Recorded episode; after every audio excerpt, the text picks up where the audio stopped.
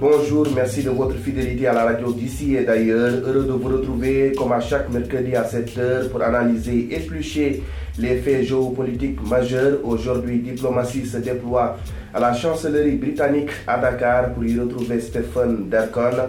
Bonjour, monsieur Dercon. Bonjour.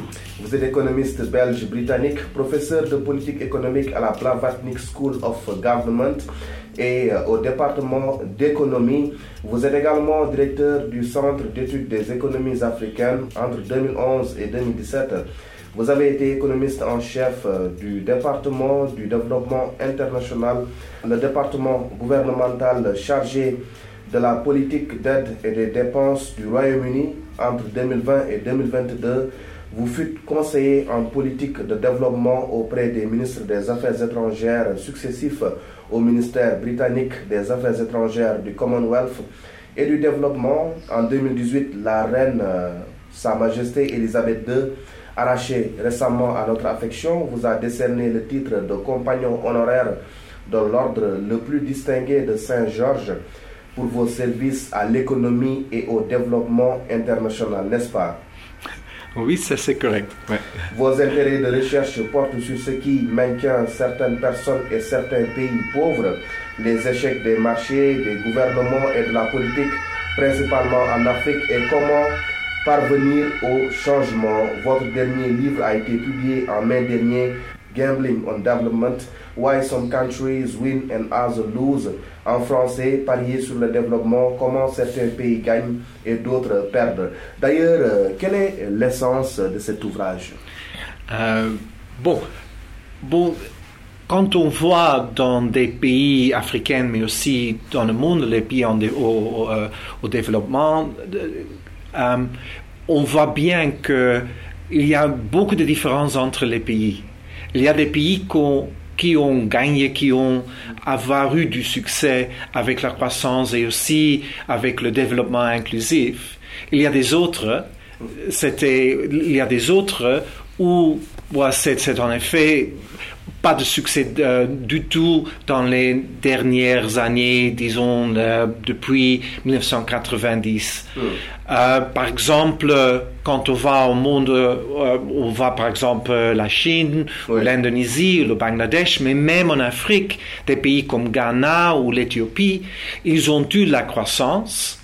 par exemple, à Ghana, on a euh, euh, avoir eu du succès de diminuer la pauvreté extrême euh, par la moitié à comparaison de, les années 90 mais aussi des autres pays comme la Nigeria ou l'RDC, la République démocratique congolaise, où le niveau de pauvreté extrême mm. est maintenant double qu'à 1990.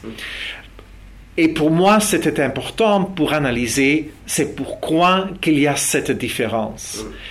Et la différence, ma, mon thèse dans, dans le livre, c'est, c'est à cause pas des politiques particulières économiques, mais c'est surtout qu'il y a euh, dans quelques pays un pacte d'élite les gens, les dirigeants politiques, mais aussi les dirigeants militaires, fonctionnaires, euh, peut-être même dans les médias, qui, qui ont un pacte élite surtout euh, basé sur l'idée de développement et de la croissance. Il y a des autres qui ont tout à fait d'autres objectifs dans ces pays.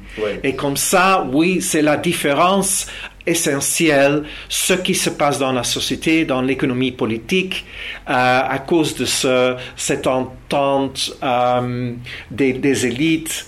Euh, et la différence, par exemple, en Nigeria, on ne s'intéresse pas beaucoup à la, euh, au développement, c'est surtout euh, gagner des ressources naturelles pour, pour les élites. Et des autres pays, on a essayé de, de, commencer le processus du croissance, du take-off de ces économies et avec du succès. Alors pour vous, la différence se situe au niveau des élites, un problème de casting euh, pour certains pays, tandis que pour d'autres, le problème ne se situe pas à ce niveau. Mais à observer les économies africaines euh, dans leur diversité, qu'est-ce qui explique, au-delà de ce facteur que vous venez euh, d'évoquer tout de suite, que certains pays parviennent à, sortir de l'ornière, tandis que d'autres sombrent dans la pauvreté? Bon, c'est dans, le livre, c'est surtout descriptif. Disons, je, peux montrer qu'il y a cette différence fondamentale entre les pays.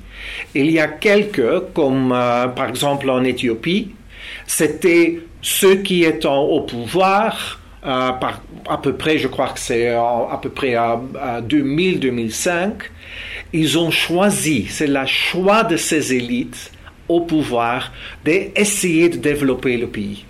Euh, et dans les autres, il, y a des autres objectifs des objectifs pour, euh, pour s'enrichir eux-mêmes ou peut-être comme dans quelques pays, par exemple, surtout euh, une importance de la stabilité, le statu quo mm.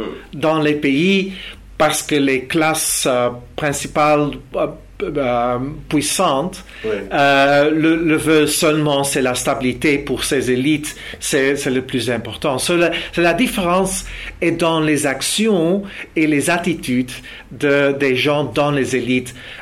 Dans quelques pays, on a vu que c'est important d'avoir ce changement et dans les autres, c'est pas. Now, maintenant, c'est important que la différence n'est pas un choix par exemple, où on va essayer de libéraliser l'économie, où c'est l'État qui va être en charge, ou même pas, c'est la démocratie ou l'autocratie, la, la, différence la plus importante, c'est surtout les actions de ceux qui ont euh, le pouvoir ou de l'influence dans la société, dans l'économie, euh, et c'est leur choix qu'on doit analyser et, euh, et, mieux entendre pourquoi ils le font. Et c'est à cause de, de, ces objectifs dans, dans cette société. Mis à part le choix porté par les populations africaines sur certaines élites, il y a un autre facteur très important euh, il s'agit de l'endettement chronique. 60 ans après les indépendances, beaucoup de pays euh, africains peinent à décoller à cause de cet endettement-là. Et doit-on continuer euh, à vivre ainsi? L'endettement, hmm. en effet, c'est pas un problème spécifiquement mauvais. Disons, c'est pas c'est pas nécessairement un problème. En effet, l'endettement, ça dépend ce qu'on a fait avec les dépenses, l'argent qu'on a. Mm. Et je ne suis pas d'accord qu'il y a un endettement chronique dans tous les pays africains. Il y a dans quelques pays, on a utilisé l'argent assez euh, d'une manière d'investissement public qui ont, qui qu'on a essayé ou, peut-être euh, ont, eu du succès de, en termes de la croissance et le développement. Il y a dans les autres que l'endettement est seulement euh, eu le résultat que les riches riches en plus, mais puis l'État a, l'endettement. C'est comme ça, c'est important de, de, savoir bien mm. quelle est la différence, parce qu'il y a des pays qu'ils ont eu la croissance. Mm. Il y a des pays dans lesquels l'endettement chronique, en effet, n'est pas, euh, pas, pas, un problème euh, difficile à, augmenter. Oui, mais il y a aussi le facteur euh, réforme. Aujourd'hui, les institutions de Bretton Woods, que ce soit le FMI, la Banque mondiale, demandent à ces pays africains qui veulent lever des fonds auprès de ces organismes-là de faire certaines réformes, des réformes qui ne les arrangent pas. Est-ce que cela également n'est pas un problème? Oui. Quand on va à, l'expérience des pays comme l'Indonésie ou le Bangladesh ou même le Ghana, ils ont utilisé les institutions internationales euh, d'une manière efficace. Et en fait, c'est comme ça qu'on doit penser de ces institutions. Ils sont créés pour euh, travailler avec des gouvernements qui, qui ont en effet un choix, une, vision dans ces économies. Et dans l'histoire de l'Indonésie ou le Bangladesh, ils étaient très utiles. Il y a des autres pays qui, où les, peut-être les élites, ceux qui sont en charge, en effet, ne s'intéressent pas tellement à, la croissance ou le développement.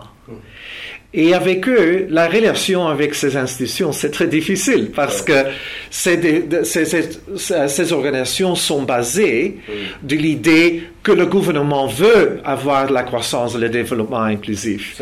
Et ça, c'est en effet le problème. So, comme ça, bon, les réformes, ils, ils, marchent seulement quand ceux qui sont en charge, les élites dans ces pays, le veulent eux-mêmes. Et par exemple, en Bangladesh et en, Indonésie, mm. les réformes ont eu du succès à cause simplement parce que ceux en charge le voulaient que les, succéder. Et c'est comme ça, c'est l'importance. Il y a des pays africains, en effet, qui ne veulent pas changer du tout, euh, d'avoir une économie d'une certaine rationalité. Et puis, comme ça, bon, il ne veut pas faire les réformes, par exemple, parce qu'il y a des, des, entreprises qui gagnent bien des contrats du gouvernement et ceux qui sont liés avec l'élite politique dans, dans les entreprises gagnent beaucoup de ne pas avoir les réformes. Et dans ces pays, bon, les réformes de la Banque mondiale ou l'FMI certainement sont tout à fait difficiles et il y a toujours des conflits. comme ça, bon, il faut faire une distinction entre pays. Il y a des pays qui savent très bien comment travailler avec ces organisations sans avoir un effet sur leur souveraineté et, leur, indépendance euh, économique. Justement, euh, les économies africaines sont tributaires des firmes multinationales qui sont dans tous les secteurs d'activité. Elles exploitent les richesses sur place et rapatrient les dividendes dans leur pays d'origine, laissant les populations dont les localités abritent ces ressources dans la misère, parfois dans la pauvreté euh, la plus totale. En tant que directeur du Centre d'études des économies africaines, les choses sont-elles en train euh, d'être renversées positivement ou pas, au vu de ce qui se passe dans les pays? Ok, c'est c'est en effet, c'est presque le, même problème qu'avec les, organisations internationales. Mm. Les, entreprises euh, internationales qui, vont faire des investissements, investissements. S'il y a un gouvernement qui sait bien ce qu'il veut, ce qu'il veut faire euh, concernant la croissance et le développement du pays, il y a des manières de travailler avec ces, ces entreprises internationales. Et ils doivent faire les règles, avoir une liaison euh, euh, avec ces, entreprises de travailler ensemble. Par exemple, dans, le secteur des ressources naturelles, euh, comme le cuivre ou le, le diamant, bon, on sait bien comment structurer les contrats au profit d'un pays. Mais si, par exemple, en Nigeria ou l'RDC, c'est l'élite qui seulement s'intéresse d'avoir de l'argent aux Cayman Islands ou quelque chose comme ça, les contrats sont certainement pas euh, en faveur de la population. Et c'est, on, on, dit quelquefois, il faut deux deux, euh, deux personnes pour danser le tango. You pour danser, euh, il faut deux, deux personnes le faire. Et c'est nécessaire qu'ils veulent la même chose, la même chose. Et si les entreprises euh, qui font les, les investissements dans le secteur des ressources naturelles seulement veut de l'argent et les gens, les dirigeants de la pays, bon, ils font seulement euh, s'intéresser aux corruptions, bon, comme ça, on, sait bien euh, le résultat. Et c'est, tout à fait une importance de la gouvernance dans ces pays, gouvernance économique, gouvernance politique, euh, et avoir euh, un engagement partagé envers le développement dans ce pays. Concrètement, euh, quelles solutions préconisez-vous dans votre ouvrage Gambling pour une Afrique développée? Ah oui, c'est d'abord, c'est avoir un gouvernement, mais surtout une élite qui veut le développement. Disons, les élites politiques, mais aussi les élites industrielles, les élites, les fonctionnaires, etc. Il veut bien d'avoir le développement. C'est surtout le plus important. Ce qu'il veut, leur objectif. Et je ne veux pas dire leur stratégie publiée ou les documents qu'ils ont fait du plan de développement. Non, c'est en effet leur engagement concret pour le développement. Ça, c'est surtout le plus important. Et puis, on a, le, euh, on a, on a du choix. Pour cela, il faudra une conscience citoyenne.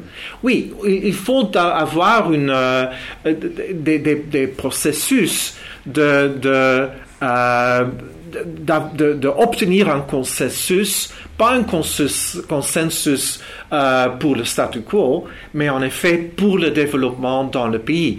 Il faut les citoyens, peut-être, mais certainement ceux qui ont le pouvoir, ceux qui peuvent bloquer le progrès, ils doivent être d'accord de, vouloir développer et, euh, et, avoir de la croissance économique euh, dans le pays. Vous suivez Diplomatie sur e-radio Stéphane Dercon, économiste à l'Université d'Oxford au Royaume-Uni et directeur du Centre d'études des économies africaines est notre invité. La conférence des partis sur le climat, la COP27, euh, est officiellement lancée dimanche 6 novembre dernier. Plus de 140 chefs d'État et de gouvernement à Sharm el-Sheikh en Égypte. La compensation des effets du changement du climat sur les pays vulnérables à l'ordre du jour, c'est d'ailleurs euh, la première fois de l'histoire euh, des COP qu'un tel thème donc, ouvre les débats. Cela suffit-il à faire de la COP 27 la COP de l'action, comme on l'appelle? C'est, surtout difficile. Les COP ont, une histoire de, progrès. Euh, je suis d'accord que c'est très important qu'on, a commencé de parler de la question des réparations euh, au COP 27 maintenant. Euh, bien sûr, il y a une histoire de, de promesses, euh, des promesses, mais qui, n'ont pas été suivies. Mais je crois que c'est important de reconnaître ce problème. Euh, et je crois que c'est tout à fait le droit des pays africains d'avoir euh, des mécanismes de financement. Et je crois que c'est tout à fait important pour les pays africains de demander d'obtenir euh, de l'argent pour les réparations et pour le dommage euh, euh, du climat. Les dirigeants africains appellent les pays riches à verser les financements promis depuis 2009 lors du sommet de Copenhague, un montant qui s'élève à 100 milliards de dollars chaque année. Ils dénoncent également une injustice climatique par rapport à l'Afrique qui est le continent le plus affecté par les effets du réchauffement climatique. Nous allons écouter le chef de l'État Macky Sall, euh, par ailleurs président en exercice de l'Union africaine. Sharm el-Sheikh nous offre à tous, pays développés et en développement, l'occasion de faire ou de subir l'histoire.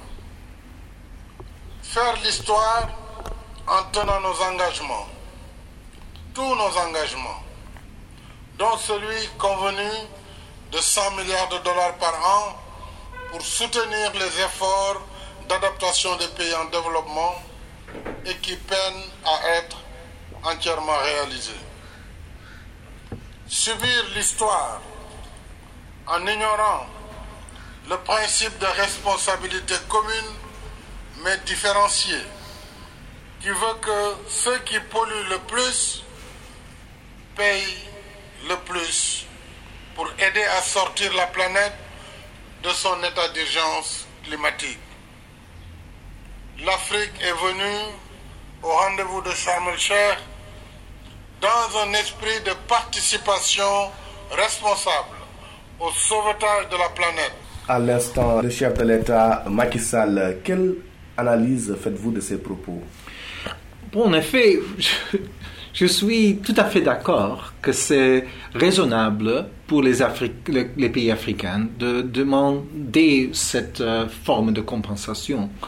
Euh, c'est important qu'on le fait, mais aussi pour moi, une autre chose qu'on ne parle pas tellement, c'est quoi faire avec ces finances? Qu'est-ce qu'on va faire pour faire l'adaptation dans les économies eux-mêmes Et c'est toujours le, le, le point focal, c'est tout à fait, euh, c'est les finances. Mais par exemple, moi, je ne vais pas dire en Sénégal, mais par exemple au Nigeria, Oui. l'expérience, ce qu'on fait avec les recettes publiques, bon, c'est pas grand-chose. Ou à Kabila, euh, dans, Ouais. dans le temps de Kabila au Congo, qu'est-ce qu'on fait avec l'argent? Ça, c'est important aussi. Il y a des pays qui, faut, qui, qui ont de bonnes idées, ce qu'on doit faire avec les ressources pour l'adaptation, mais les, les- les- autres, c'est c'est tout trop difficile. C'est c'est important que- qu'on qu'on- qu'on y pense bien. Qu'est-ce qu'on peut faire quelle, c'est le- c'est le- quelle sorte d'investissement public et les autres formes de euh, réparation et euh, compense- pour compenser euh, les citoyens eux-mêmes. Mais comment rendre contraignante euh, la fameuse trouvaille euh, dite euh, pollueur-payeur? Que ceux qui polluent plus mettent plus la main à la poche Ouais.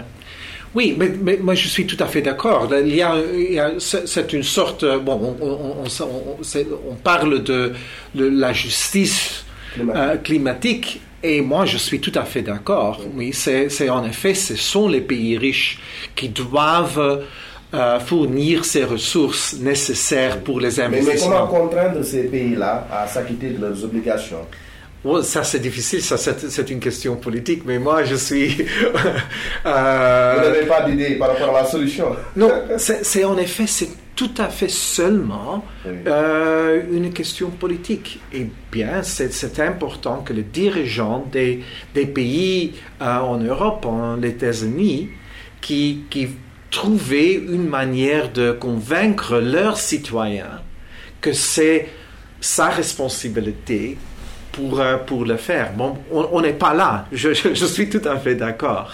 Mais je crois c'est important que ce- cette question, qu'est-ce qu'on va faire avec euh, ce financement? Ça, c'est très important et je ne crois pas c'est c'est- facile à convaincre les pays euh, occidentaux de, de payer si on n'est pas tout à fait clair ce qu'on va faire en pratique. Très bien. La COP27 euh, se déroule dans un contexte géopolitique très tendu. La guerre en Ukraine, la crise du Pacifique et le climat de défiance euh, entre la Chine et les Occidentaux, le regain de tension entre la Corée du Nord euh, et la Corée du Sud avec les essais militaires de part et d'autre des frontières des deux pays, frères ennemis. Le président chinois Xi Jinping ne s'est pas rendu à Sharm el-Sheikh, Joe Biden non plus, préoccupé par les élections à mi-mandat. Il le fera plus tard, d'après toujours euh, la Maison-Blanche. Avec l'absence des deux plus grands pollueurs au monde, ne peut-on pas en déduire que les promesses risquent de tomber à l'eau? La, la réponse est simplement oui. Euh, la réponse est oui parce que euh, les problèmes géopolitiques en général Hmm. sont maintenant un danger très important pour, euh, pour ce- cette problématique. Disons, si le- la Chine et les États-Unis ne peuvent pas euh, obtenir une relation productive en ce qui concerne euh, le climat, bon, on, a beaucoup de, problèmes. On comprend bien la situation au moment, mais ça doit changer autrement pour la, planète. C'est un problème très important.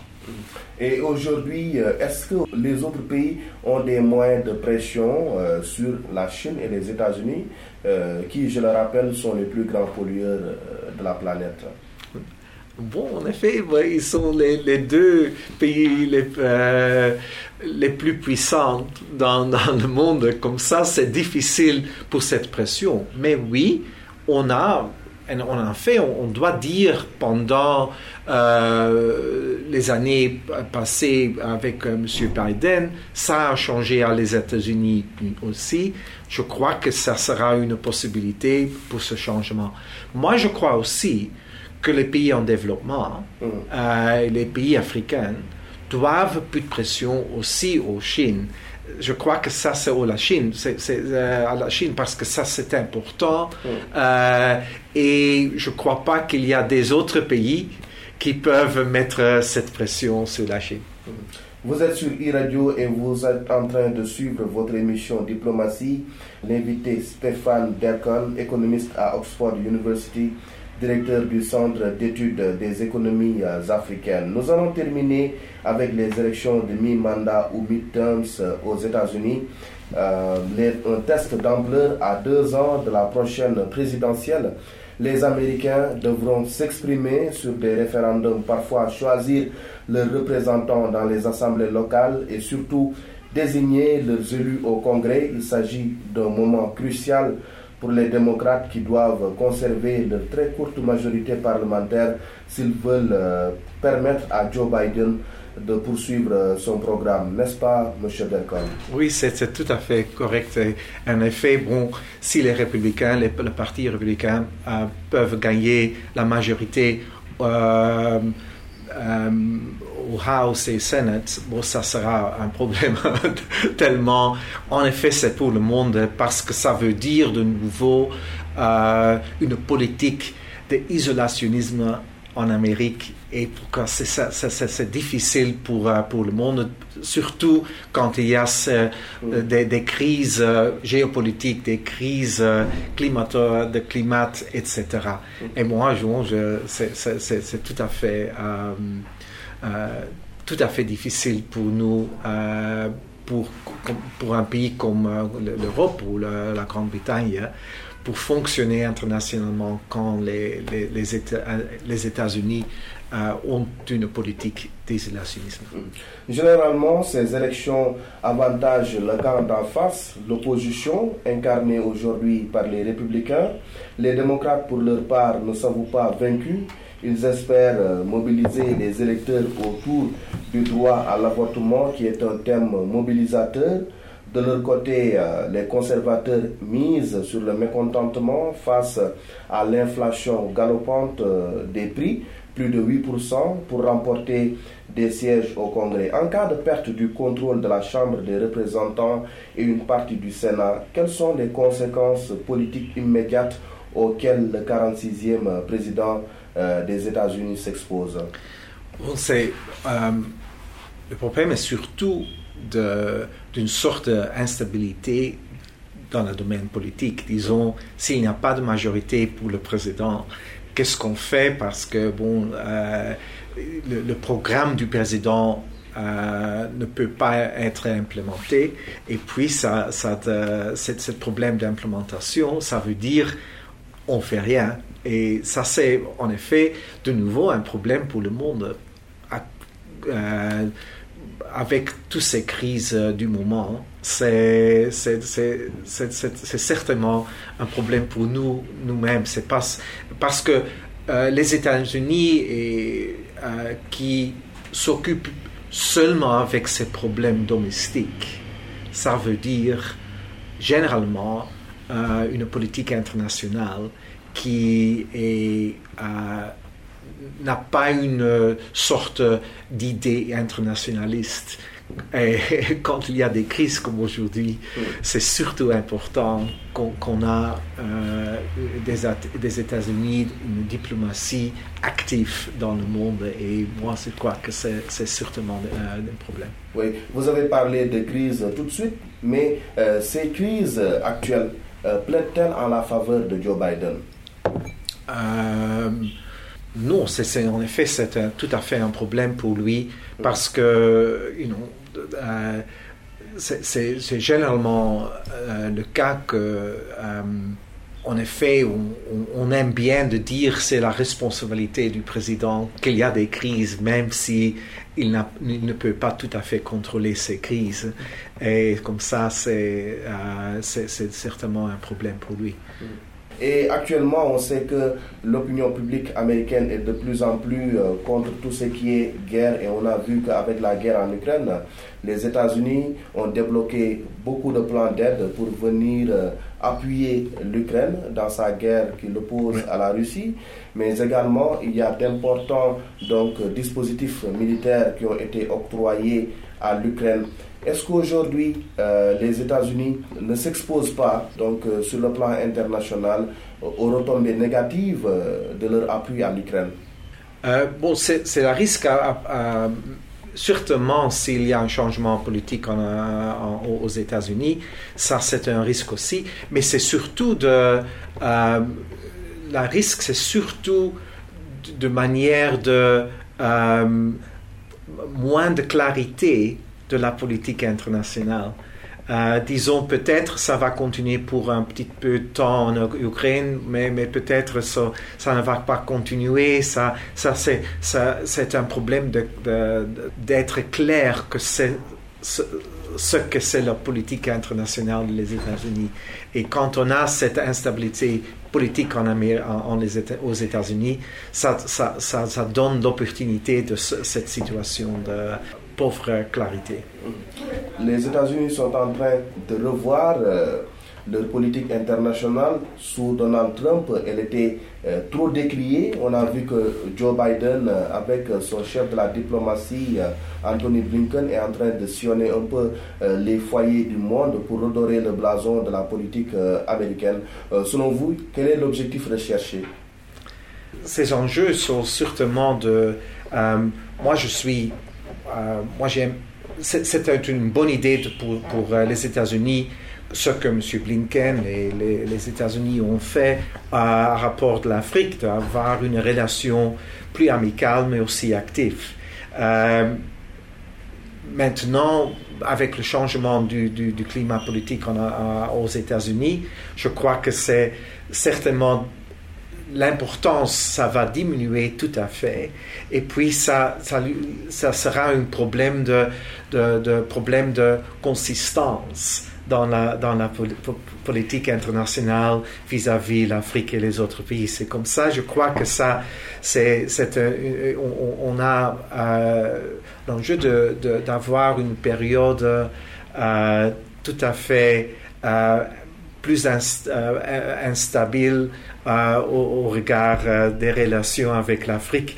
Et c'est le problème de clarité que, ça va, qu'on va perdre. Mm-hmm. Aujourd'hui, l'Afrique veut s'asseoir au sein du Conseil de sécurité, elle veut sa place là-bas et les États-Unis en sont favorables. On a vu le président Joe Biden à l'occasion de la 77e Assemblée générale des Nations Unies exprimer sa volonté de voir euh, donc être réformé le Conseil de sécurité des Nations Unies pour que l'on augmente le nombre de membres, mais également le nombre de membres non permanents.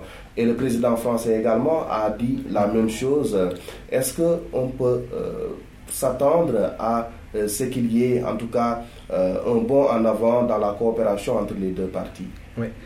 Je ne suis pas tout à fait clair si avoir plus de représentation au euh, Security Council, ça va changer beaucoup. Mais c'est une bonne idée, c'est une manière de coopérer ensemble, c'est un geste important, je crois, de, le faire. Le problème, je crois qu'à New York, ça ne fonctionne pas tellement bien. Et comme ça, le coût politique pour Joe Biden c'est pas grand chose de l'offrir euh, un siège là-bas. Parce qu'en effet, le problème maintenant à New York, c'est le euh, Security Council ne fonctionne pas tellement bien. Ils ne peuvent pas prendre des décisions à cause de ces problèmes géopolitiques. Et c'est comme ça, bon, c'est une bonne idée, mais je ne crois pas que ça va changer beaucoup pour l'Afrique, en effet. Euh, c'est peut-être plus symbolique, et c'est bon comme ça, mais j'en suis pas sûr que ça va changer beaucoup. Alors, on a vu euh, le président euh, Donald Trump euh, qui a été donc défait lors de la dernière présidentielle américaine par Joe Biden, donc remobiliser ses troupes. Je le rappelle, en 2020, bien que ayant perdu l'élection, 74 millions d'Américains avaient voté pour lui. Pensez-vous qu'avec ce qu'il est en train de faire, qu'il puisse se déclarer candidat en 2024 malgré les procédures judiciaires euh, ouvertes contre lui Oui, je crois que c'est une vraie possibilité. Euh, c'est vraiment possible qu'il y aura le président Trump de nouveau euh, aux États-Unis. c'est, c'est difficile à comprendre pourquoi euh, les gens vont choisir ce président, mais malgré tout ce qui s'est passé. Oui, c'est certainement ça. Mais je crois que il y a une possibilité euh, et c'est en effet euh, il y a bon, aux années 20, 2020, c'était surtout que on ne voulait pas M. Trump justement, c'était très, très, euh, la différence n'était pas beaucoup.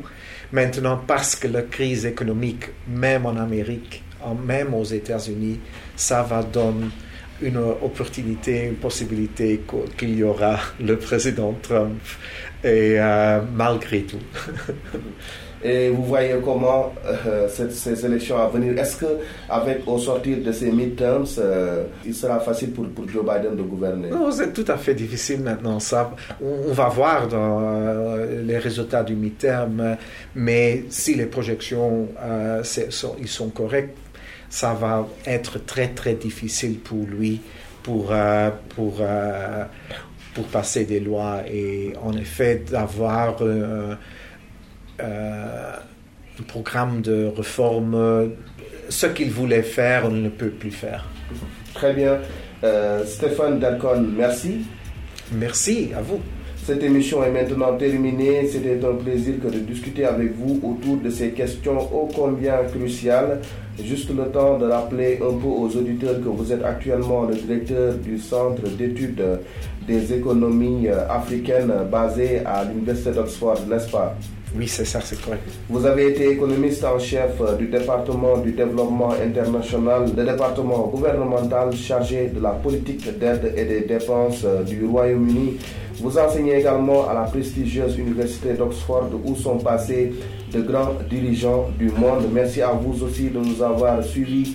Diplomatie revient la semaine prochaine sur cette antenne. Au revoir.